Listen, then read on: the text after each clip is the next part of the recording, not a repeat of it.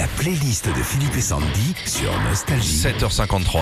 Genesis a débuté sa tournée d'adieu, une tournée euh, mondiale où ils passeront euh, notamment en France en 2022. Et ils ont sorti un best-of aussi vendredi. C'est avec le fiston hein, de Phil Ouais. Collins que Philou, il est pas, c'est pas la grande forme. On l'a, on l'a connu mieux. Invisible Touch.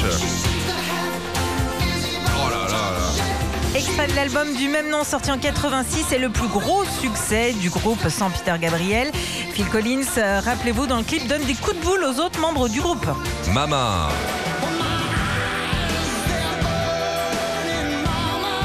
C'est la chanson la plus connue du groupe en Angleterre. Le pays d'origine du groupe Genesis démarre généralement la quasi-totalité de leurs concerts Bah avec oui. à la batterie bah, le fils de Phil Collins.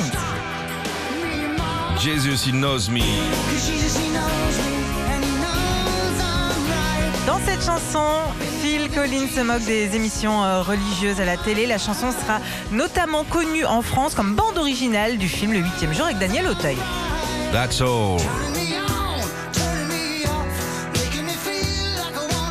Sortie en 83, c'est la seule chanson écrite et composée par tous les membres du groupe. Comme ça, tout le monde est content. Land of Confusion, j'enchaîne.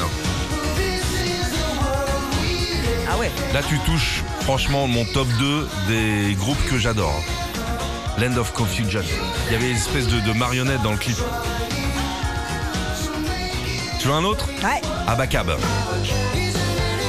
Écoute la batterie. C'est un gros morceau ça. T'en veux un autre Ouais. Home by the Sea. Écoute. Genesis, faut aller gratter un peu.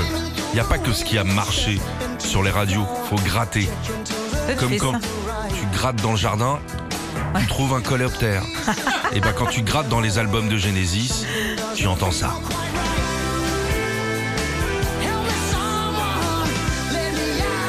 On rappelle que t'es fan de Phil Collins aussi. hein. Mec, j'ai les larmes aux yeux. Retrouvez Philippe et Sandy, 6h-9h sur Nostalgie.